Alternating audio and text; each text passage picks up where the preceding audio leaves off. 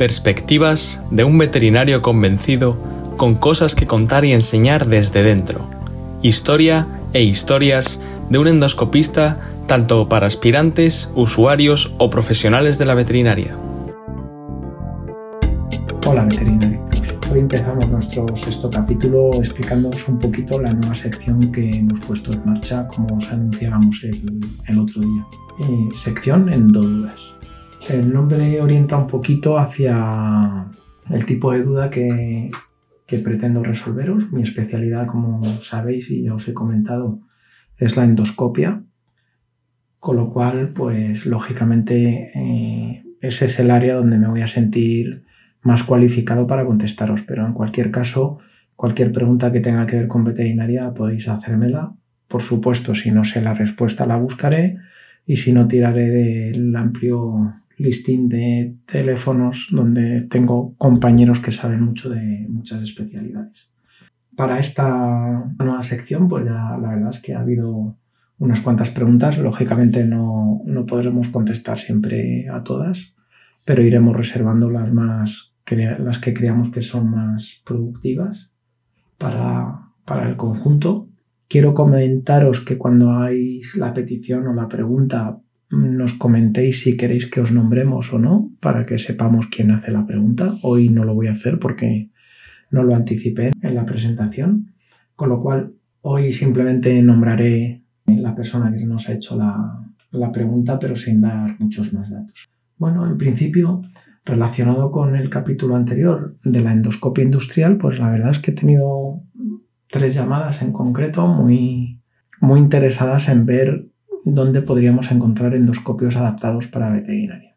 En una de las preguntas me comentaba la posibilidad de encontrar un endoscopio suficientemente largo para hacer endoscopia de digestivo en caballos. El problema de los endoscopios industriales, como os comentaba en el episodio, es que la vaina exterior no está pensada para introducirla dentro de una cavidad orgánica y de un animal vivo. Normalmente los endoscopios, sobre todo los que son muy largos, vienen con una vaina metálica de acero trenzado y ese material no es adecuado porque podría provocar daños en las en el esófago, por ejemplo, en este caso, si lo dedicáramos a endoscopia de digestivo, podríamos provocar daños en el esófago o en la mucosa del estómago. Con lo cual, a priori no está indicado por esa razón.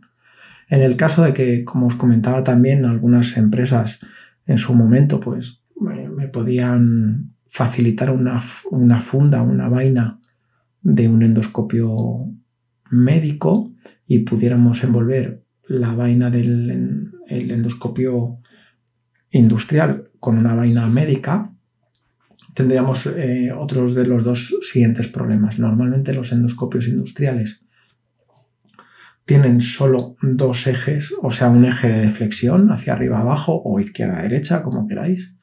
¿De acuerdo? Con lo cual, eh, justo en el digestivo del caballo, que para entrar en el duodeno exige una maniobra un poquito complicada y necesitamos eh, las dos deflexiones, derecha, izquierda y arriba y abajo, pues tampoco estaría indicado. Y como tercera situación, pues no tienen canal de trabajo generalmente, con lo cual tampoco podríamos tener biopsias, que sería una de las razones fundamentales para hacer una endoscopia de digestivo. Con lo cual, en este caso, no recomendaría usar un endoscopio industrial, ya que hay endoscopios de medidas adecuadas para hacer endoscopia en caballos, de 210 y de 340 más o menos. Entre 210 y 340 son medidas que nos van a permitir llegar al duodeno del caballo y no nos va a hacer falta un, un equipo industrial. Si la razón para intentar comprar un equipo industrial es que sea más barato. En el caso de las dos compañías con las que yo he colaborado, que ha sido Olympus y Storch, los endoscopios de industrial no son más baratos. O sea, la razón por la que yo elegía endoscopios de industrial no era porque fueran de menor precio, sino porque las características técnicas del instrumento se adecuaban mejor al tipo de endoscopia que quería hacer en ese momento. Como os decía, pues tenía un, endoscopio muy finito que todavía no había ninguno diseñado con esas características eh, para medicina y usaba uno industrial precisamente por el diámetro, pero no era más barato, todo lo contrario, era más caro. Con lo cual, mi consejo en este caso es que no inventáramos en esta, en esta línea, sino que se comprara un, un endoscopio de caballos. En cuanto a otra de las preguntas que nos ha hecho Pedro, respecto a si en el caso de patología en el perro en la nariz sería adecuado unir la endoscopia con el TAC. Actualmente en el área donde yo trabajo, que básicamente el 80% del tiempo es en Madrid con pequeños animales, tenemos la suerte de tener varios centros que disponen de TAC. En concreto nosotros colaboramos con 10 Bru, es un, un TAC mm, que nos da unos estudios estupendos y colaboramos además con unos radiólogos que nos hacen unos eh, informes maravillosos. Entonces, en el caso de la nariz, creo que en algunas ocasiones sí sería recomendable o casi imprescindible hacer un TAC. ¿En qué situaciones yo recomiendo un TAC? En el caso de que tengamos sospecha de que tengamos un tumor en la nariz. Normalmente las patologías tumorales se van a centrar en una sola de las fosas nasales, con lo cual vamos a tener una sintomatología unilateral. En ese caso, suponiendo que es un tumor, el TAC nos ayuda a valorar qué podemos hacer después de hacer el diagnóstico. Es decir, yo entraría con el endoscopio, tomaríamos una buena biopsia, eh, podríamos valorar si entrar por rostral o caudal atendiendo a la imagen que nos diera el TAC y esa unión de esas dos técnicas en el momento mm, nos facilita eh, planificar el abordaje en el caso de que decidiéramos eh, hacer una resección total o parcial de, de, la masa neoplásica. Entonces, en el caso de que sospechemos de tumor, yo creo que el TAC y la endoscopia tienen que ir juntos.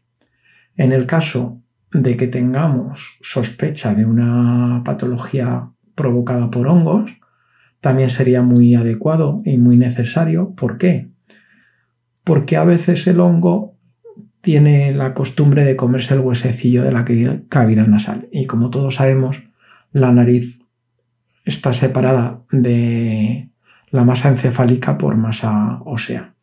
El hongo, cuando ha invadido el seno frontal, que es que sucede con frecuencia, puede que haya deteriorado de tal manera la separación entre la cavidad craneal y la nariz y el seno frontal que podría ser muy arriesgado realizar un legrado, que es una de las cosas que tenemos que hacer cuando tenemos una micosis, raspar, para que nos entendamos, para los que no seáis veterinarios, tenemos que entrar, raspar el hongo, imaginaos que el hongo tiene un aspecto como cuando crece el hongo sobre el jamoncito, pues lo que hay que hacer es limpiar esa superficie y quitar el hongo en primera instancia.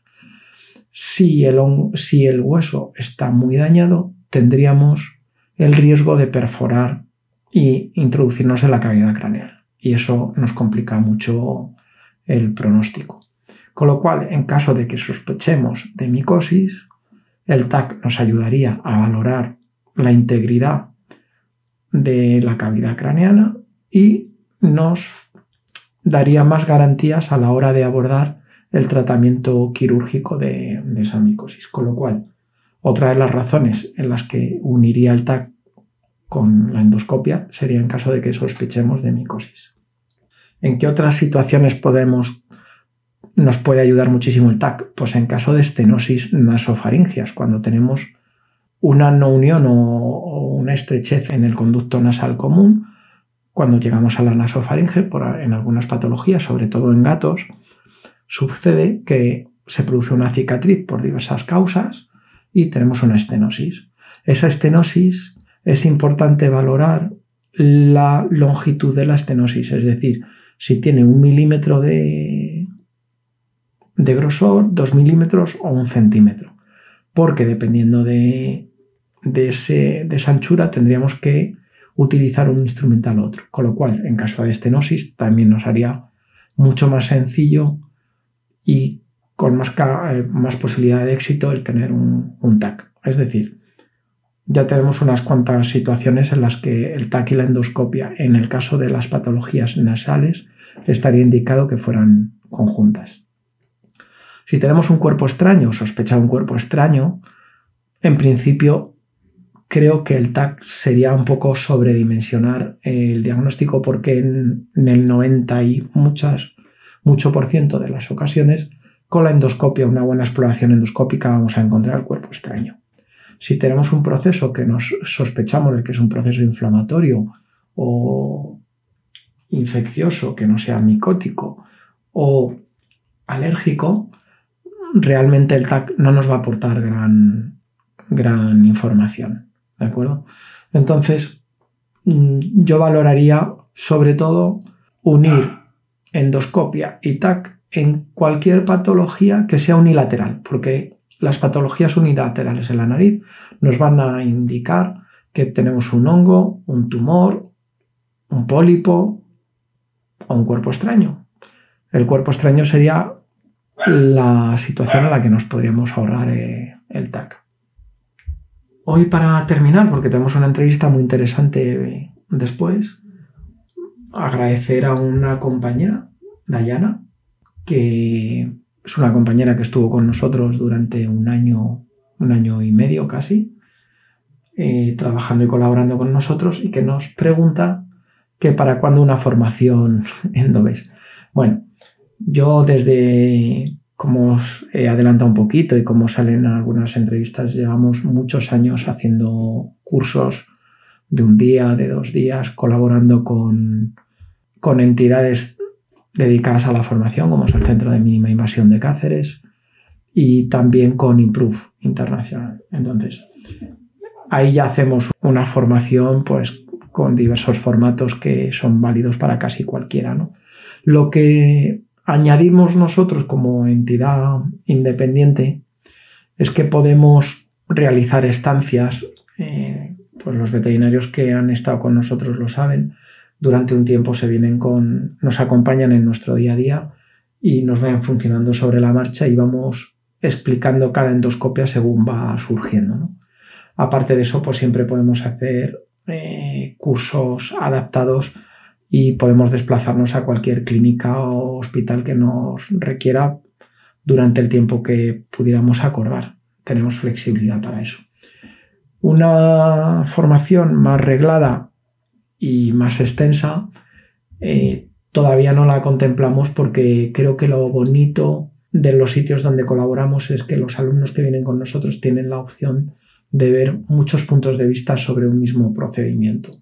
Y eso al final enriquece no solo al alumno, sino también a, los, que, a los que realizamos la formación que nos sirve para aprender día a día. Con lo cual, de momento, una formación específica no la contemplamos, pero bueno, eh, todo el tiempo nos dirá si la necesidad nos obliga a realizarla.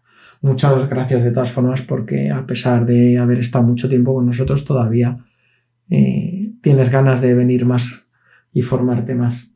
Encantado de ayudarte cuando lo necesites, ya lo sabes.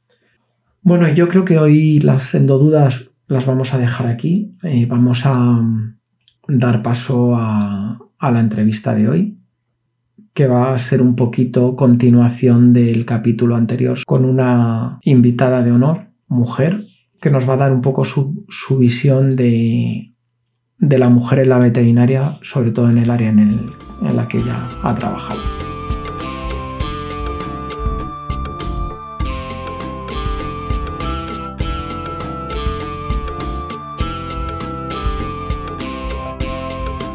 Hoy estamos en San Sebastián de los Reyes, un poquito más cerca de donde vivo. No nos hemos ido ni a Zaragoza ni a Valencia.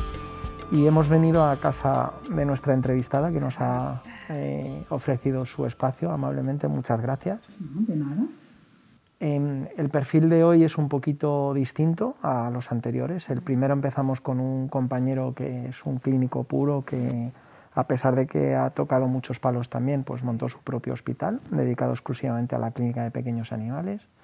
El segundo entrevistado también es un cirujano, pero con una carga docente importante, profesor de facultad y que ha escrito un montón de libros súper interesantes, de los cuales incluso en una de las compañías que tú has trabajado patrocinó algunos, que me acabo de dar cuenta. Y hoy tenemos una mujer, nuestra primera mujer, que para mí era importante también, y es un doble importancia por su trayectoria profesional, que ahora nos contará un poquito. Entonces, por favor, preséntate. Pues muchas gracias. Primero, en primer lugar, darte las gracias por, eh, bueno, por ser la primera mujer y por entrevistarme. Me hace mucha ilusión. Bueno, pues yo soy Ana Morcate, me llamo Ana Morcate, soy mm, licenciada en veterinaria de Zaragoza. Soy de Huesca, estoy en Zaragoza y como tú has dicho, toda mi vida profesional ha transcurrido en la empresa privada. Eh, que es bastante diferente a tus anteriores entrevistados. Pero bueno, es un, otro aspecto de la profesión veterinaria eh, muy interesante, muy reconfortante y del que me siento súper orgullosa. Claro, eh, un poquito la idea de estos podcasts es, es, enseñar que la profesión veterinaria no solo somos los, los, clínicos, los clínicos que nos dedicamos, sino que hay un montón de... Es una profesión muy variada, muy bonita. y que todas las variantes son muy, muy bonitas también y que generalmente todos los compañeros que yo conozco de cada una de las variables se sienten muy orgullosos y, y, muy a gusto en, su profesión. Eh, lo que sí que es verdad es que para llegar a, a, trabajar de la forma en que tú has trabajado necesitarías algo más de formación, aparte de veterinaria o no. Bueno, eh, cuando, yo empecé realmente porque sí que me había formado fuera de España y hablaba idiomas. Entonces, esas características me ayudaron a empezar en la primera empresa que era de alimentación. Yo cuando terminé la carrera estuve dos años formándome en alimentación animal en Francia. Hice investigación, hice cursos, eh, hablaba francés e inglés y esos cursos específicos de alimentación y el hecho de hablar idiomas es lo que me eh, ayudaron a entrar en la primera empresa en la que entré como técnico, como soporte técnico a los productos una empresa de aditivos y de nutrición y pues hacía raciones, hacíamos colaboraciones de investigación con los productos ya con diferentes universidades y sobre todo apoyo técnico a los productos en España y fuera de España. Entonces empecé por allí, esa fue mi manera de entrar en el mundo de la empresa. Eh, por lo que me cuentas, porque eh, yo también tuve, siendo estudiante, eh, también trabajé en una empresa de, de piensos. Eh, que estaba en la carretera de Andalucía. No entré como veterinario, estaba estudiando y, trabajaba como guardia de seguridad por la noche. Eh, bueno, por razones de la vida necesitaba trabajar y fue un trabajo que me permitía seguir estudiando por el día y trabajar por la noche, ¿no?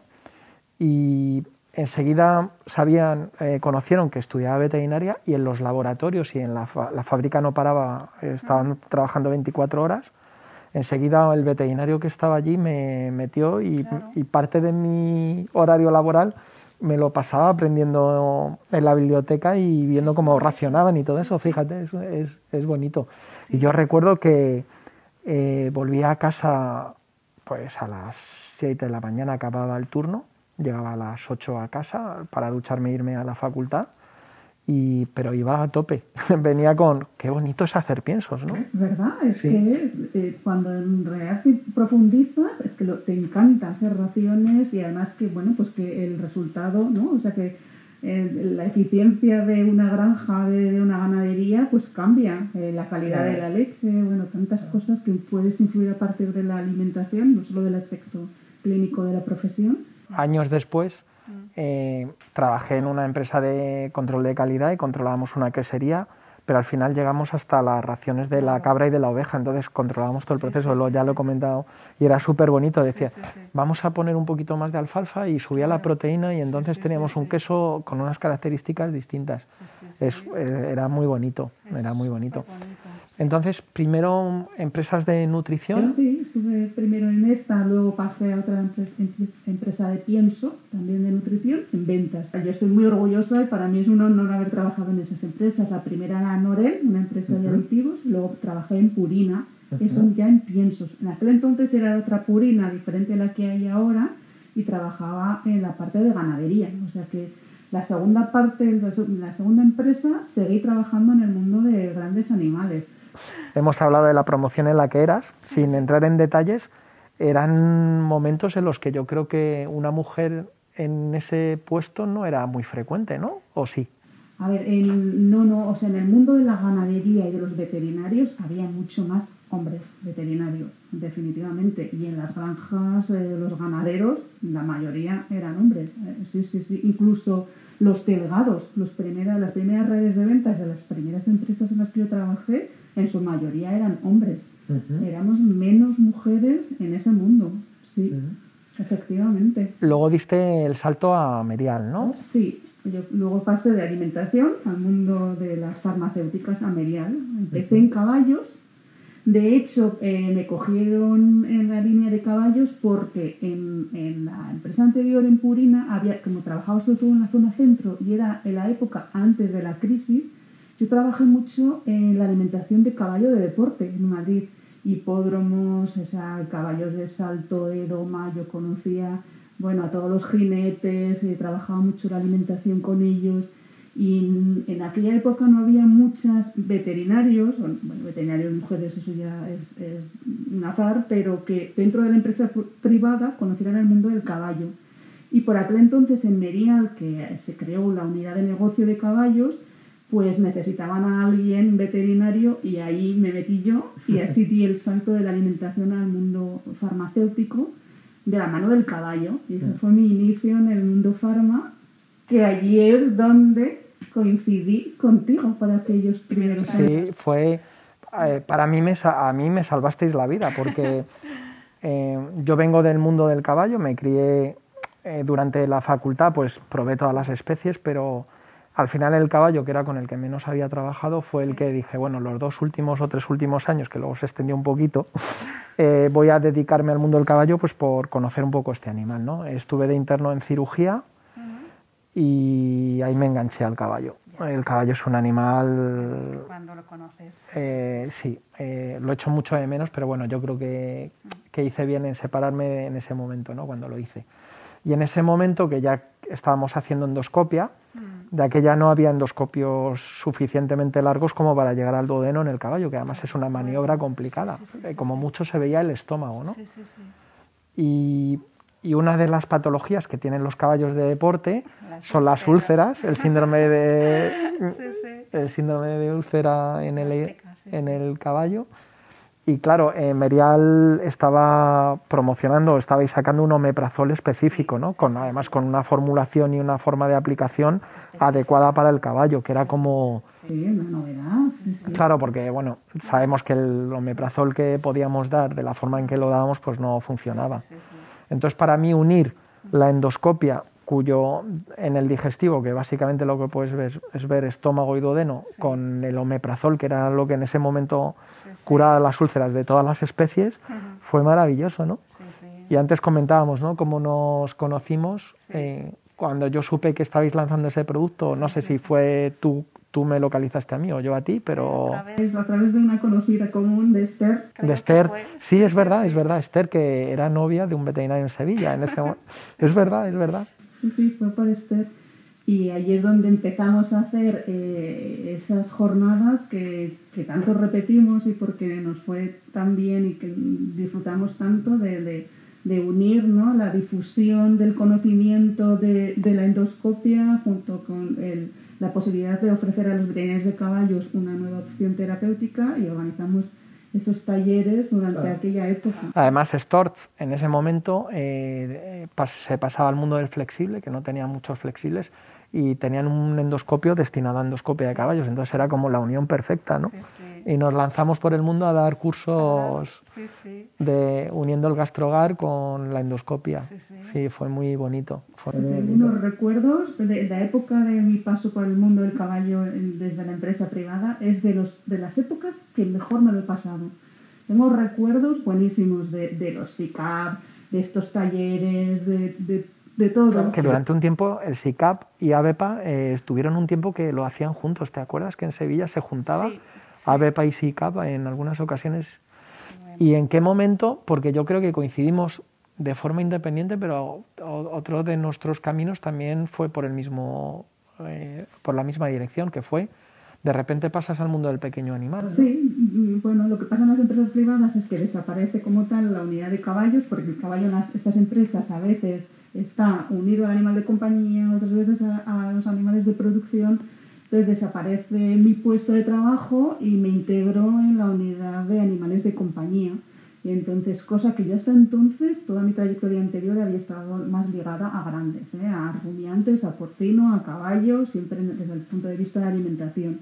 Así que de repente tuve que enfrentarme a trabajar con animales de compañía que para mí eran en ese momento desconocidos y a potenciar el lanzamiento de un antiinflamatorio eh, nuevo eh, que era un poco revolucionario con respecto a lo que había antes. Y entonces fue ahí... Fue otra revolución. Sí, fue otra revolución a nivel terapéutico, que de, hecho sigue siendo un producto líder en el mercado, y ahí es donde volvimos. Eh, claro, dijimos, bueno, pues vamos a seguir, ¿no? Vamos, ¿Cómo la liamos ahora? Sí, sí, sí. Y nos liamos a recorrer las plazas de España eh, presentando eh, un antiinflamatorio que iba unido a la artroscopia. Era muy lógico. Era la traumatología, y entonces allí era donde volvimos a hacer talleres con ese mismo espíritu, ¿no? De, de buscar sinergias entre nosotros y, fomentar el conocimiento a los veterinarios. Y desde todos los puntos de vista, ¿no? Uniendo todos los puntos de vista, el, el de empresarial,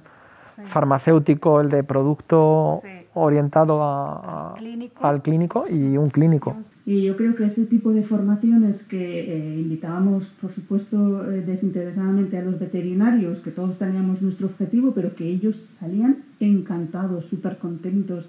Yo mm. recuerdo el feedback que era buenísimo. Hicimos unos cuantos, ¿eh? Muchos, muchos. Claro, eh, y estamos hablando del año 2006. 2006, ¿no? Sí, sí. Claro, Ahora siempre hay alguien que dice, no, pues primera clínica en España, lo comentamos, ¿no? El primer hospital que hace artroscopia y no sé qué. Cuando, yo recuerdo que cuando yo empecé a hacer artroscopia, que era lo único que quería hacer en el mundo, eh, solo quería hacer artroscopia. Entonces, y además artroscopia en caballos.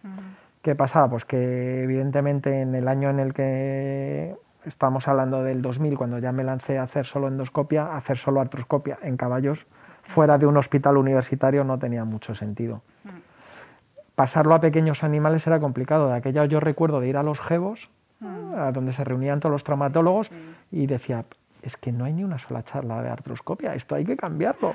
¿Cómo es posible que no hablen de artroscopia? ¿no? Y entonces, claro, esa sinergia que tuvimos nos sirvió al final para convencer a un montón de veterinarios que si eran traumatólogos no podían yo puedo vivir sin la artroscopia como endoscopista, pero un traumatólogo sin artroscopia no tenía sentido. Y yo creo que los convencimos porque la, muestra está, ¿no? Y claro, uniendo, uniendo la potencia de las empresas eh, farmacéuticas y de, de, producto, pues yo creo que fue muy bien. De todos los cursos que hicimos, ¿cuál recuerdas con más cariño? Estuvo muy bien.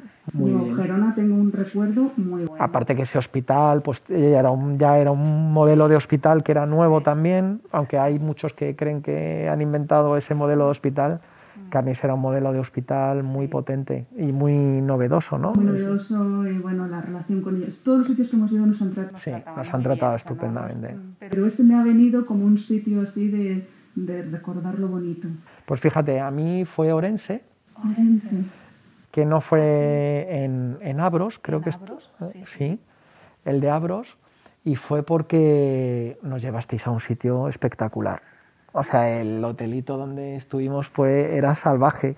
Y yo, que soy más del norte que del sur, pues estar allí fue muy... A mí me, me tocó mucho. Y además colaboraba con otra empresa y di otro curso un día antes eh, a un clínico. Eh, en Santiago de Compostela, que es, como el sitio donde yo trabajaba en Picos de Europa y cuando terminaba de trabajar en Picos eh, me iba a dedo muchas veces porque no tenía dinero, me iba hasta Santiago de Compostela a dedo, con lo que disfrutando el camino donde, hasta donde me llevaran pero tenía que acabar mis, digamos, mis, mis días de pico, lo acababa en Santiago de Compostela, ¿no? Era como un peregrinaje. Ah, me hacía el camino del norte, ¿no? Y entonces, claro, uní Santiago con aquello y para mí fue, fue brutal, fue muy bonito. sí, sí. es verdad que también siempre intentamos que los sitios fueran, bueno, que tuvieran algo especial, ¿no? Sí, y, y se creaba ahí un ambiente muy chulo entre nosotros. Muy bien, muy bien. quiero que chules un poquito de los puestos que has tenido en tanto el Medial como luego nos cuentas en la siguiente evolución, porque aquí, Ana, eres muy cercana, eres una persona encantadora, y, pero has estado en unos puestos muy importantes ¿no? de las empresas de, de este país. Pero ya ves, eh, yo estoy muy orgullosa de dónde he llegado, pero ya ves que ha sido a base de trabajo y de esfuerzo y que creo que me lo he ganado a base de mucha dedicación. Nadie me ha regalado nada y eh, haciendo talleres por toda España, currando cuando tenía que, que hacer este tipo de acciones y bueno, sí, eh, eh, tuve la oportunidad de ir ascendiendo pues desde esa época en la que yo trabajaba en marketing, pues a pasar a coger la dirección del departamento de marketing, que también estuvo muy interesante, eh, en Merial, de animales de compañía, y luego me surgió la oportunidad de pasar a dirección general en Merial, que acepté en un momento donde ya se sabía, esto era el año 16, que Merial iba a ser integrada en Beringer. Entonces, sabiendo que no se sabía qué iba a pasar conmigo o con mi puesto, acepté ese reto de preparar la integración. O sea, a lo loco. Cogí la dirección general sabiendo que era un año de locura y de muchísimo trabajo en Sanofi y que probablemente yo tenía todas las papeletas de, no seguir, eh, puesto que Merial era la empresa comprada. Claro. En la integración posiblemente tu puesto era un puesto duplicado, y que era complicado. Y aún así... Bueno, pues me quedé, me quedé, pues mis superiores pues me apoyaron, apostaron por mí, tuve su apoyo, así como el de mis compañeros, y entonces durante tres años eh, estuve dirigiendo eh, esa integración de dos macrofarmas como eran Merial y Beringer y bueno pues convirtiéndola en, esa empresa única porque había crear, que crear desde la entidad legal eh, organigramas desde CRM portafolio de productos formaciones logística. Podéis imaginaros que esto era un monstruo de, integración y de trabajo, que con mucho orgullo y mucho esfuerzo, porque yo estoy orgullosa hasta donde he llegado, pero eh, todo a base de trabajar, constancia y, bueno, siempre rodearte de buena, buena, gente y un buen equipo, que eso es fundamental. Que esto lo comentábamos esta mañana, ¿no? En el previo no es... Se hace solo. Claro, eh, yo soy consciente de que hay muchas cosas que, que, no sé hacer y por mucho que intento, pues tengo mis limitaciones y lo importante es juntarte con gente que, que apoye o que complemente, ¿no? Y formar equipo. Claro que es una cosa que ya decíamos que a mí me ha costado, pero que yo veo que, que, que en tu caso pues es, es, un potencial tuyo. Es, que es fundamental, o sea, yo reconozco que hay muchísimas cosas que no sé, es rodearte de buen equipo, de buenos asesores, estar en buenas empresas, ¿no? que también tienen recursos, eh, desde departamentos de recursos humanos, desde siempre está el corporate, que también ayuda, entonces eh, trabajar en empresas de esta envergadura facilita las cosas. O sea, eh, facilita, pero la presión y la responsabilidad es brutal, claro. porque estamos hablando que tras la unión de Merial y Beringer, eh, corrígeme si me equivoco, era la segunda empresa en facturación a nivel mundial. A nivel mundial. O sea, segunda. no estamos hablando sí, sí. de que Ana ha sido eh, una directora en una empresa local, sino que no, no. has dirigido has estado en la dirección de una empresa que era la segunda a, a nivel, nivel, mundial. mundial sí, y eso es una de las cosas que en el anterior capítulo empecé a comentar, ¿no? que sí. a, eh, cuando yo entré en la carrera, pues erais mmm, como mujeres un colectivo muy pequeñito y que ahora mayoritariamente eh, la profesión está, está formada por mujeres.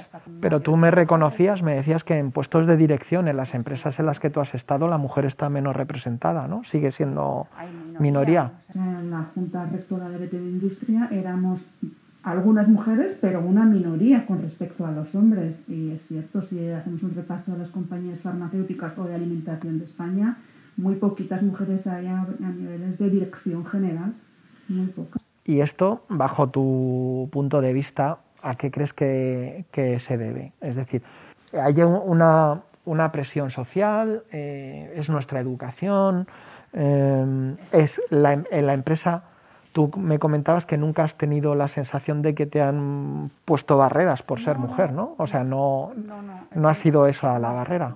No, de hecho es que he llegado hasta donde he llegado. nunca he sentido discriminada por el hecho de ser mujer. He tenido la suerte de que creo que las empresas en las que he trabajado eh, se, nos ha valorado a todos por su trabajo, su categoría profesional y no ha habido discriminación. Y, mis jefes, todos los que he tenido, eh, eso es lo que me han transmitido y así lo he sentido. Nunca me he visto discriminada por el hecho de ser mujer incluso mm, pensando en el eh, equipo de dirección que mm, yo tenía eh, hasta hace pocos meses siendo la directora general de, de Bering Animal Health, eran también 50%, eh, había mujeres en el, en el equipo de dirección.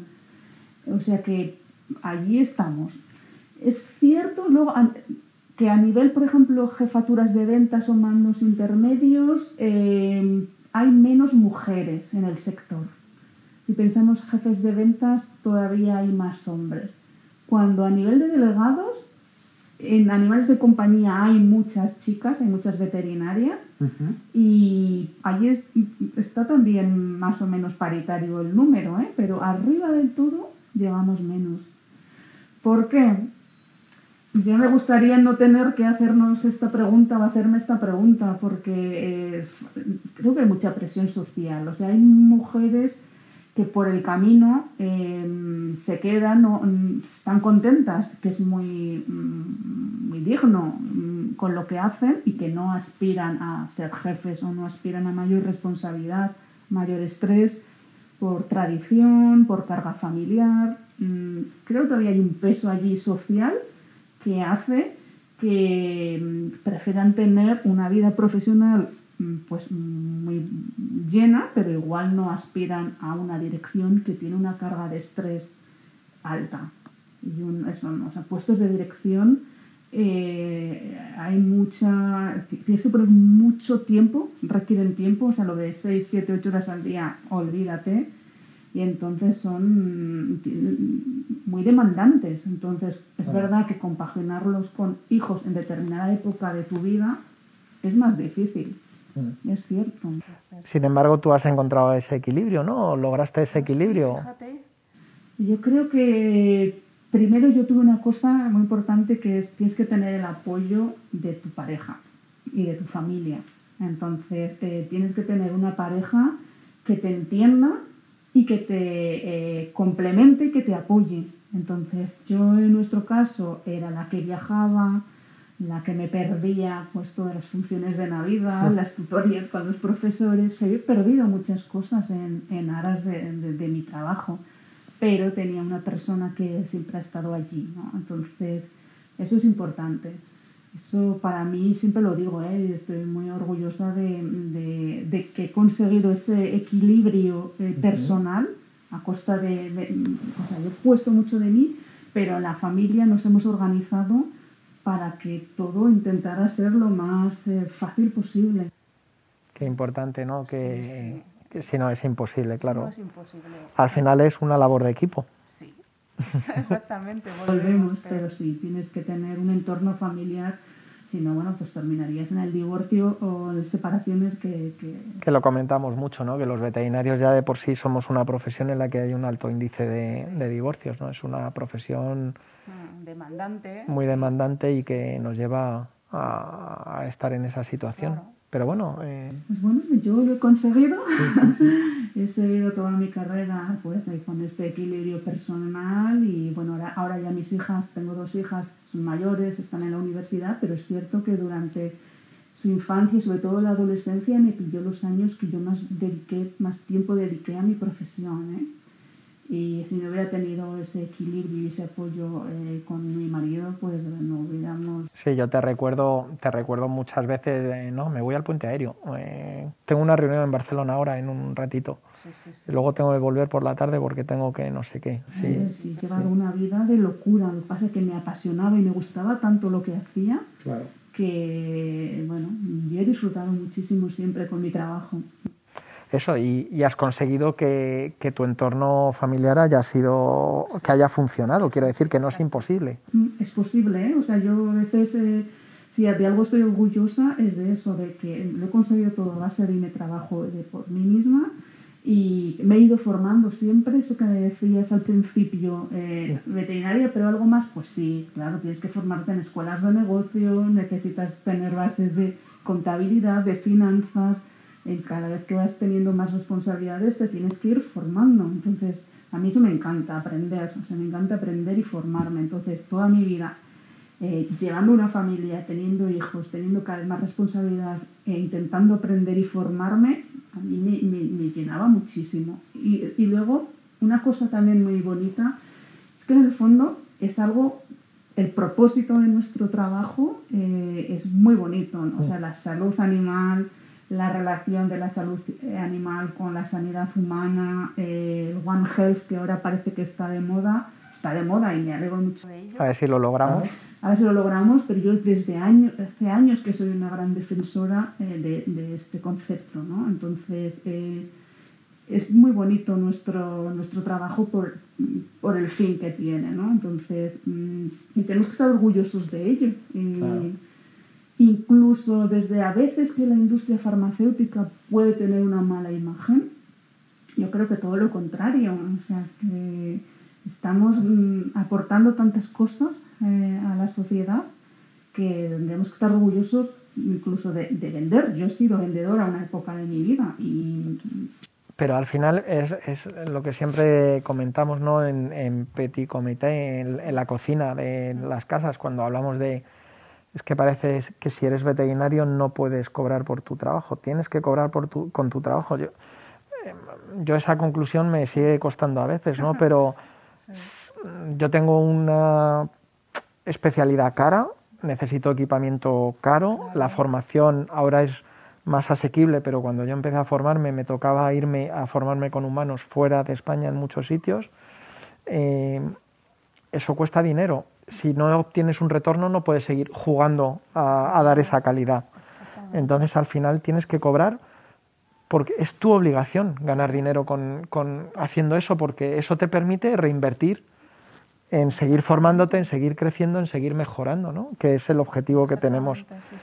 Y sí, las farmacéuticas puede que en algún momento tengan un, puntito ahí oscuro que se, se entienda así desde la sociedad, pero si no se hiciera, yo te digo, a mí me salvasteis, ¿qué sentido tenía hacer una endoscopia de digestivo a un caballo si luego no le podía dar un omeprazol para solucionarlo? Mm. Aunque bueno, sabemos que el caballo, por estar en la cuadra, ya es un factor predisponente, que lo que había que hacer es otras, apoyarlo con otras cosas también, pero el omeprazol era básico.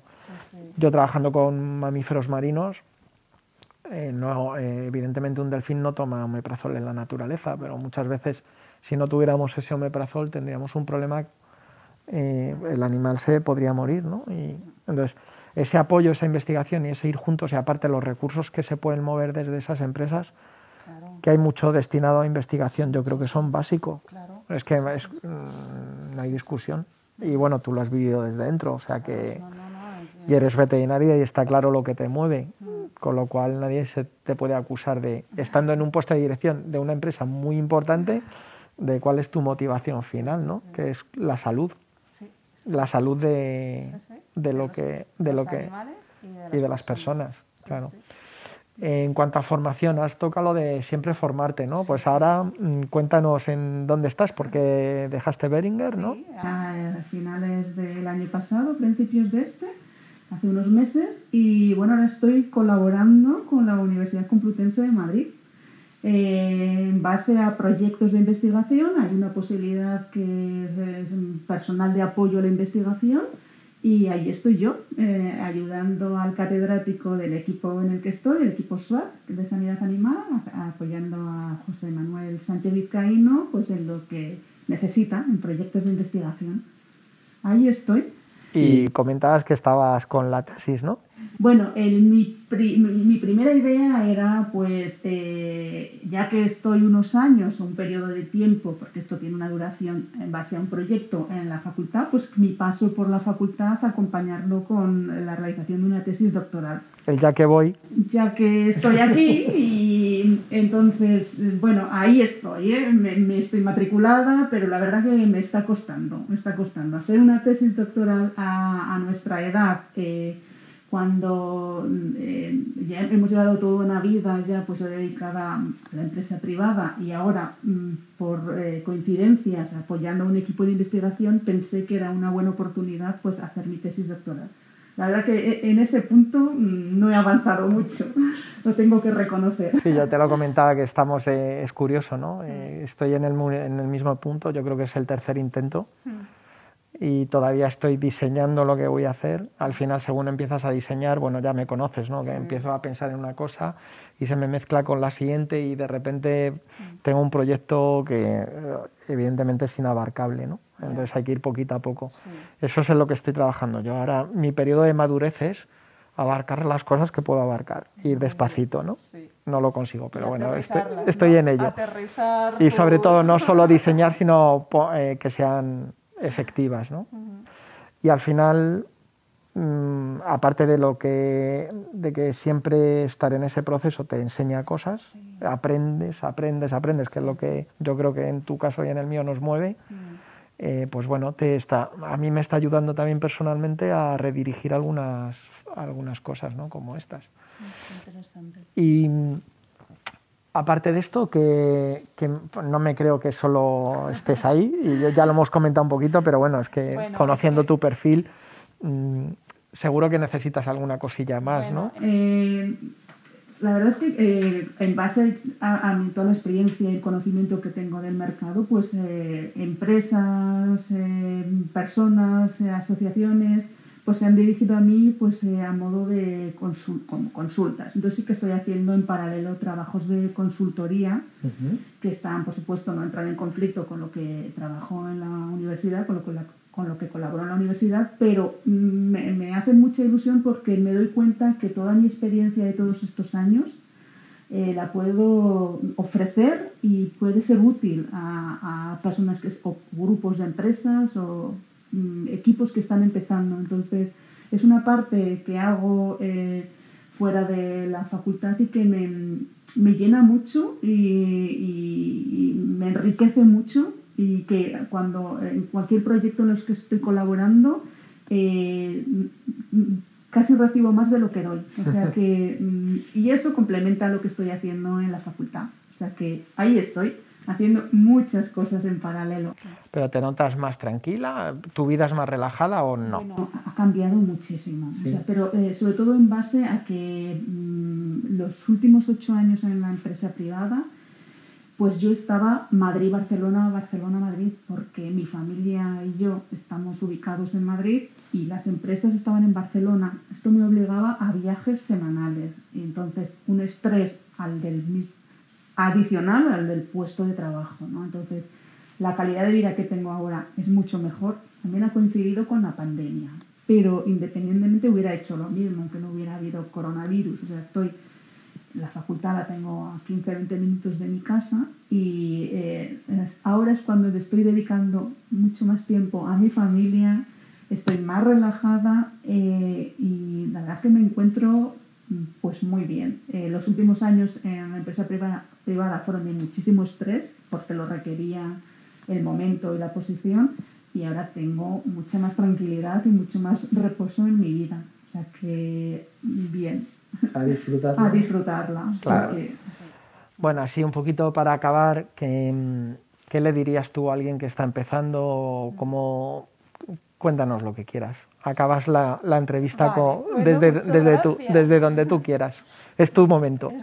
Bueno, eh, alguien que empiece, que esté estudiando veterinaria u otra carrera, eh, pues que eh, no hay límites. O sea, los límites te los pones tú mismo. Yo cuando empecé ni me podía imaginar acabar siendo la directora general de una, en una multinacional y teniendo más de 100 personas a mi cargo. Es algo que cuando estaba en Huesca, en mi familia, ni me lo hubiera podido imaginar, pero se llega. O sea, eh, quiero decir que alguien que empieza le diría, eh, no te pongas límites, em, estudia, prepárate, fórmate, sal de España. Yo creo que eso es importantísimo, no solo por los idioma, idiomas, sino por la amplitud de mente. O sea, tener una experiencia fuera del país me parece vital para cualquier... Ver puntos de vista distintos, ¿no? Sí, sí, sí. formas de trabajar distintas. Formas de trabajar, mentalidades. a mí me ha enriquecido mucho el, haber vivido fuera de España y no dejar de aprender y también son momentos. Yo he disfrutado mucho siendo directora general y hasta que he llegado, ahora no lo soy y sigo siendo igual de feliz, sigo dedicándome a la profesión y aportando a proyectos y a personas pues lo que he sembrado durante toda, toda mi vida. Entonces, mm, yo lanzo un mensaje de, de optimismo en cuanto a las posibilidades de nuestra profesión, en cuanto a, que hay que luchar y trabajar y se disfruta muchísimo y disfruta donde estés y haciendo lo que estés y sobre todo con la gente. Yo lo que me llevo sobre todo de toda esta trayectoria profesional de más de 28 años, me llevo unas cuantas personas de cada etapa de, mi profesión. Eh, pues una eres tú, pero hay muchos por ahí desde los inicios eh, y al final lo que importa, lo que te queda es eso, los buenos momentos y, la buena gente que vas conociendo a lo largo de la vida. Pues qué mejor final que esto. Lo único que se me ocurre añadir es, ¿por qué no nos tomamos otro cafecito fuera de, línea y planificamos algún lío para hacer juntos? Algo, seguro que algo tenemos que hacer, algo se nos ocurre seguro. Vamos a pensar algo. Pues nos quedamos con eso. Muchísimas gracias, Ana. Un placer. Y yo creo que eh, un poquito más adelante seguro que podemos repetir y hacer una entrevista contando nuestro nuevo proyecto conjunto. Muy bien. Bueno, pues muchas gracias. A ti. Síguenos en Instagram, arroba trisampayo, para no perderte las últimas novedades.